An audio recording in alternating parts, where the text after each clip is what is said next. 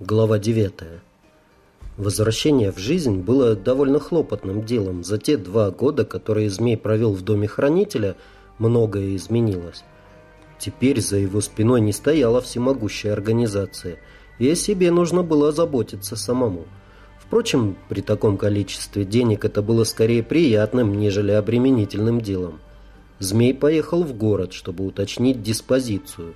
В областном центре он пробыл недолго, лишь убедился, что ни один из телефонов его прежней жизни не отвечает. Похлебал какой-то бурды в привокзальном ресторане, разменял несколько зеленых сотенных купюр на рубли, да купил билет на самолет. Рейс был только на послезавтра, и поэтому Змей спокойно отправился обратно, надеясь без спешки проститься со стариком.